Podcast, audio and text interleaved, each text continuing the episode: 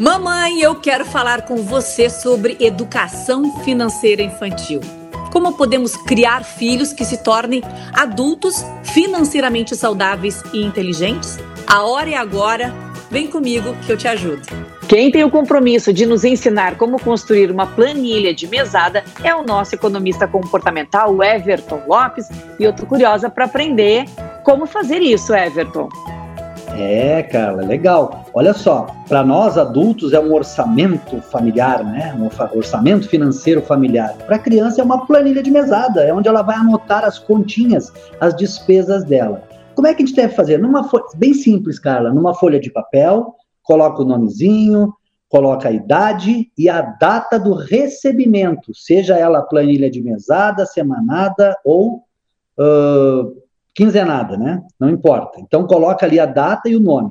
E aí, com, agora com esse momento todo desses aprendizados que tivemos sobre construção de mesada, como se faz, as, as, as mamães e os papais já sabem, Carla, o que o filho, já estão observando, já sabe o que o filho gasta, como é que ele consome essa, essa semanada, essa mesada dele seja com sorvete, com cinema, com figurinha, com joguinhos, seja o que for. Então ele tem que peçam para eles, claro, se eles já estiverem em idade escolar, obviamente, né, para poder ali começar a anotar, bota numa folhinha de papel e coloca, né, eh, figurinha, sorvete, eh, cinema, lanche da escola, uh, joguinhos, outros, seja o que for que ele tem, coloca o valor total, bota um total, ele já está já estu, tá estudando matemática ao mesmo tempo ali, né? Bota o somatório de todas as despesas que ele teve, dos gastos que ele fez, quanto ele recebeu de, mesa, de mesada ou semanada e quanto que deu ali a, o valor no final. Sobrou, tem que sobrar, né? Lembra que a gente combinou? Tem que sobrar. Sobrou dinheiro, tá 10, tá perfeito. Porque daí a construção disso vai acontecendo como? Ele vai aprender, a gente tem que treinar, é, a, a, a ensinar os nossos filhos a serem empreendedores.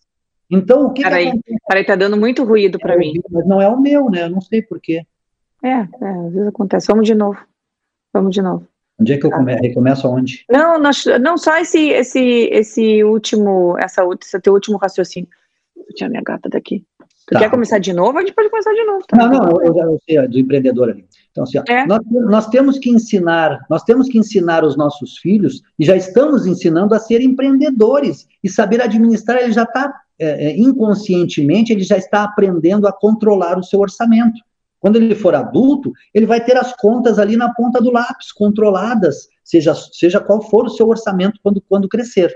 Agora, uma coisa importante, duas coisas fundamentais, importantíssimas, Carla, neste momento da construção da planilha da mesada ou da semanada.